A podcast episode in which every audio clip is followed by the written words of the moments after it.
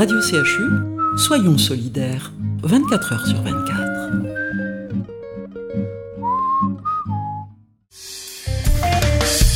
Y'a pas d'os, j'aime les gosses. Avant que la tête ne devienne grosse. Sans les bosses, j'aime les gosses. La vie ne.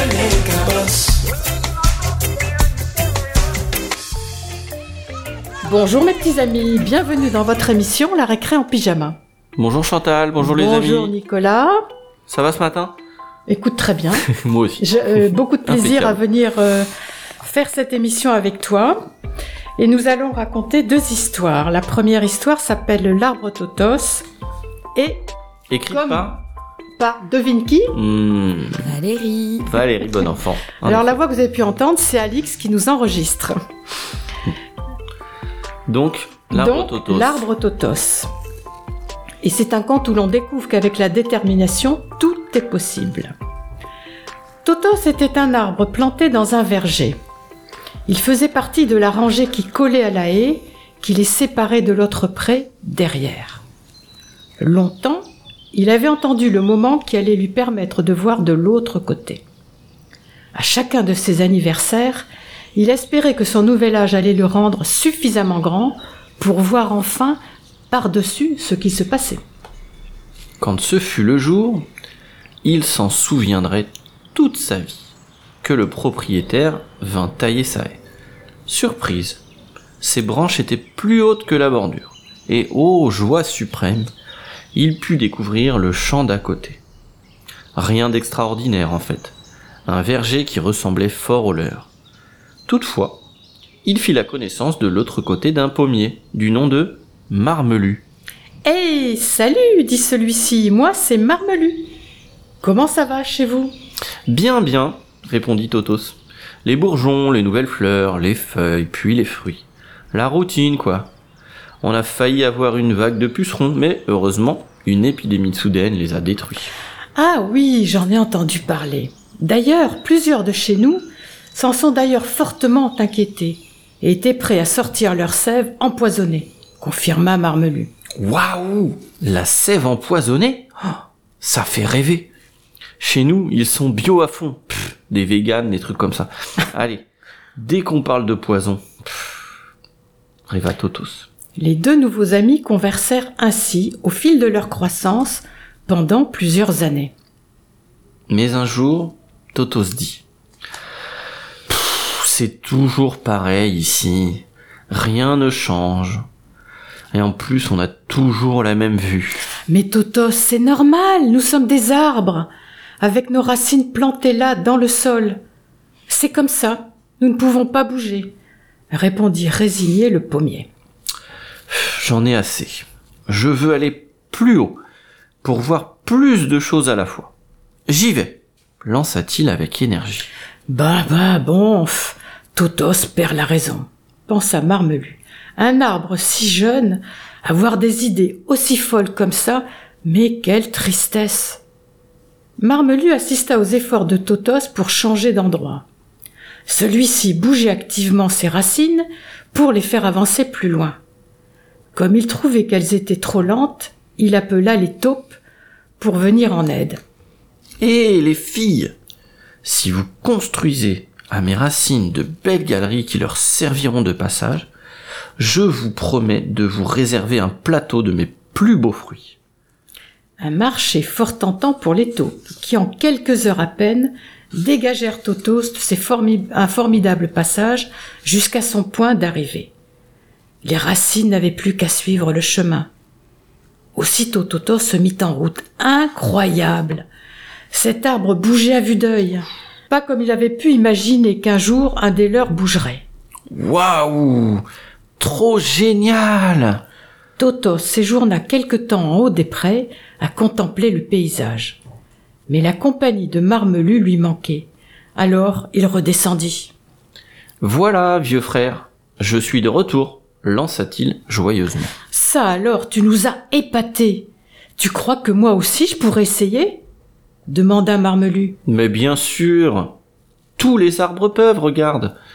Autant vous dire qu'à compter de ce jour, les taupes firent de sacrées affaires. Jamais elles n'eurent autant de fruits de si belle qualité qui leur étaient spécialement réservés. Bientôt, tous les arbres changèrent de place. Une règle toutefois, d'accord pour bouger, mais le verger devait continuer à ressembler à un verger. Les rangées devaient rester droites. Chacun voyagea alors à la place d'un de ses confrères, histoire de connaître la vue à cet emplacement. Comme un échiquier géant, le verger se transforma alors en un jeu, où les pions, à savoir les arbres, bougeaient en se positionnant successivement sur des cases vierges. Échec et mat. Quel spectacle Le jeu s'agrandit bientôt aux vergers avoisinants. Toutefois, petit à petit, l'activité se calma. Les voyages se firent plus rares, et les arbres regagnèrent presque tous leur place. Tous? Non, non, car Totos s'offrait de temps en temps encore des escapades dans des endroits du verger inconnus de lui et qui lui faisaient envie. Mais toujours, il revenait ensuite retrouver son ami Marmelu, enraciné désormais à sa terre. Très belle histoire de nature. Mhm. Joyeuse en plus. Est-ce vraiment possible Euh, Si. C'est un conte. Si moi je suis la taupe, je déplace les arbres. Bon, enfin, tu déplaces pas les arbres, les arbres. Tu allonges, tu peux allonger leurs racines, je suppose. Oui, je fais le geste en même temps, Discrètement. comme d'habitude. Une belle histoire de Valérie en tout cas. Merci encore. encore. ben, merci Valérie, tu es géniale. Et nous allons écouter de Gérard Lenormand et interprété par lui la balade des gens heureux. À tout de suite. Une deuxième histoire qui va suivre. Notre vieille terre est une étoile où toi aussi tu brilles un peu. Je viens te chanter la balade, la balade des gens heureux. Je viens te chanter la balade, la balade des gens heureux. Tu n'as pas de titre ni de grade, mais tu dis tu quand tu parles à Dieu? Je viens te chanter la balade, la balade des gens heureux. Je viens te chanter la balade, la balade des gens heureux. Journaliste pour ta première page, tu peux écrire tout ce que tu veux. Je t'offre un titre formidable, la balade des gens heureux.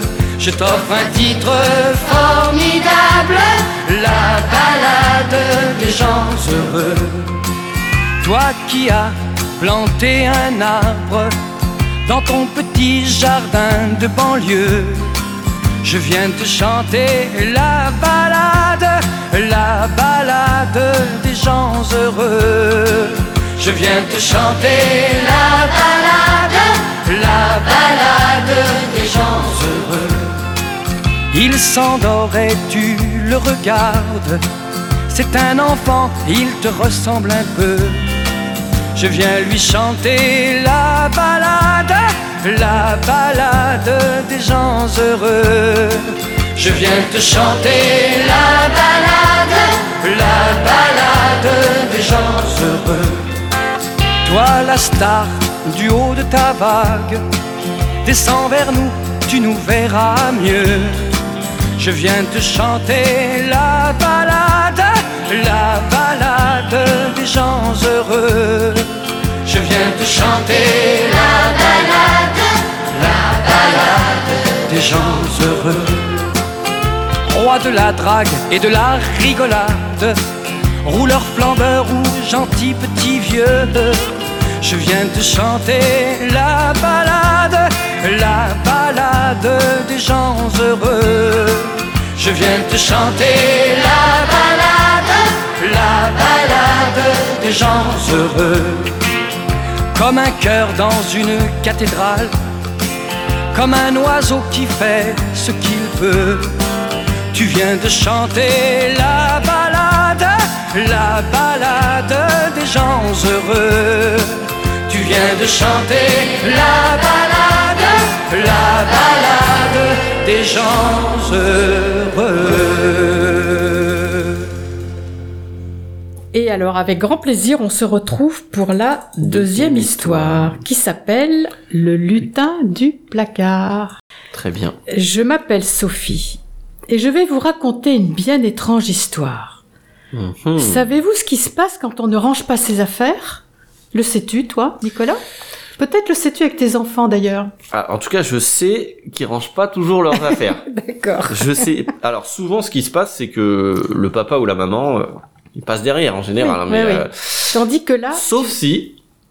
sauf si nous allons savoir, n'avez-vous jamais perdu ou égaré une chaussette, un gant, un jouet, un livre, une pièce Eh bien, moi si. Et je sais ce qui se passe. Méfiez-vous du lutin du placard, car il rôde la nuit parcourant la maison à la recherche d'objets de toutes sortes, de toutes les couleurs, pour agrandir sa collection et en quête de trésors fabuleux. Elle attend l'obscurité pour partir à la chasse au trésor. À la nuit tombée, il sort de sa cachette pour partir à la chasse au trésor. Et gare aux enfants, peu soigneux qui ne rangent pas leurs affaires. Il ne meurt pas, non, il n'est pas méchant. Mais il est juste embêtant.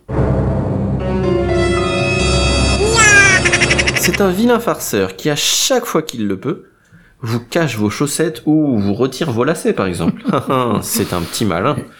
Et c'est juste au moment où je devais mettre mes chaussettes que le drame s'est produit. Plus de chaussettes, elles avaient disparu. J'avais beau fouiller les tiroirs, vider mon coffre à jouets et retourner toute ma chambre, regarder sous mon oreiller, elles étaient introuvables. Et pourquoi les chaussettes, me direz-vous?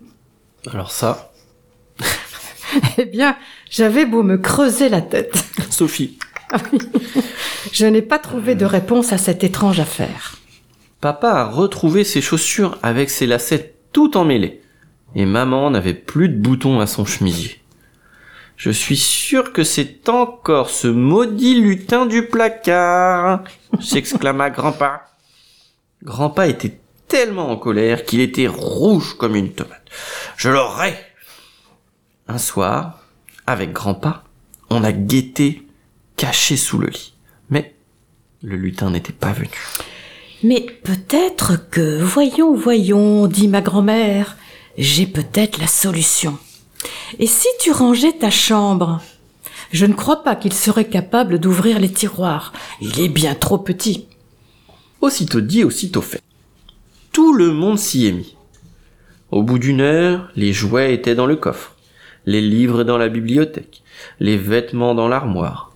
Plus rien ne traînait au sol. Mais c'est caché au fond du placard que Sophie découvrit le trésor du lutin.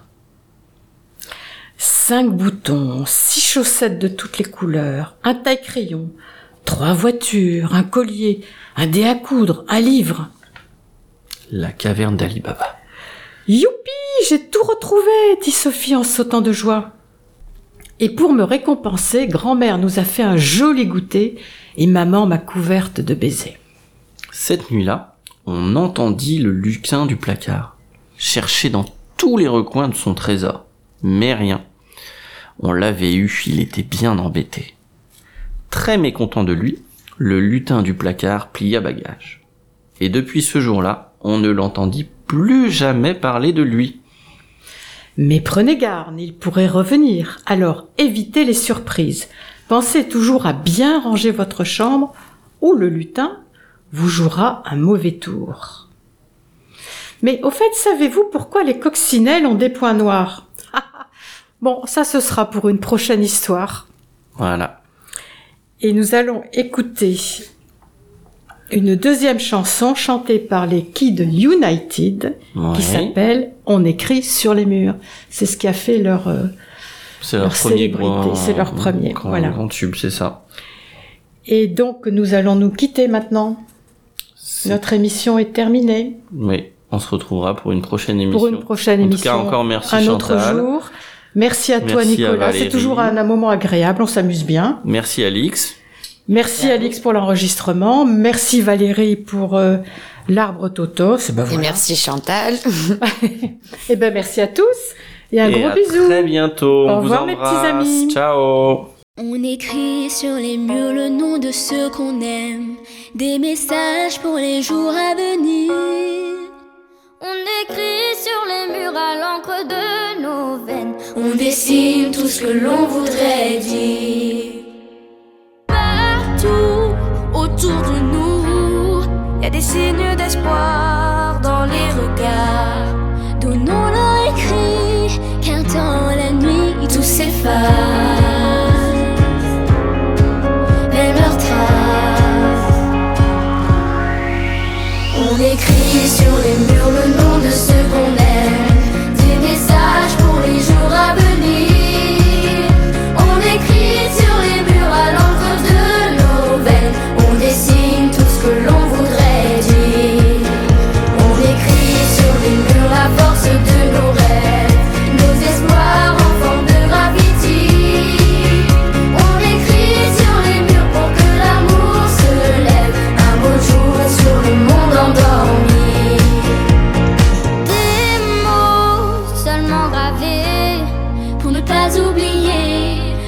changer.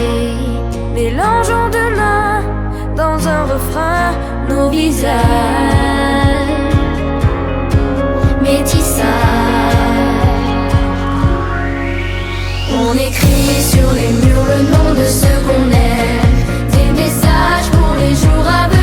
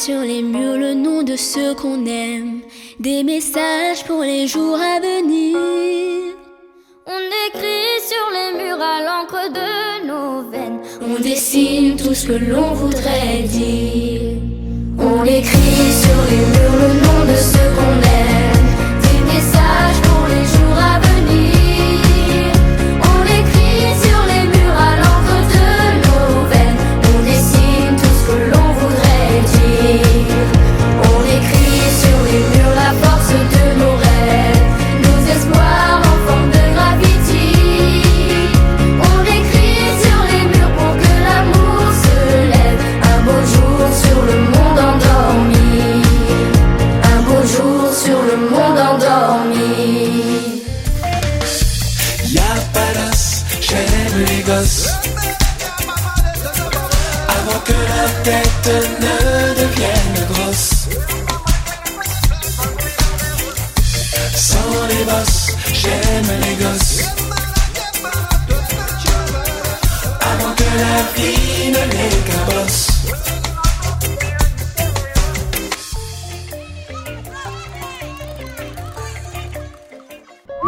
Radio CHU, soyons solidaires, 24 heures sur 24.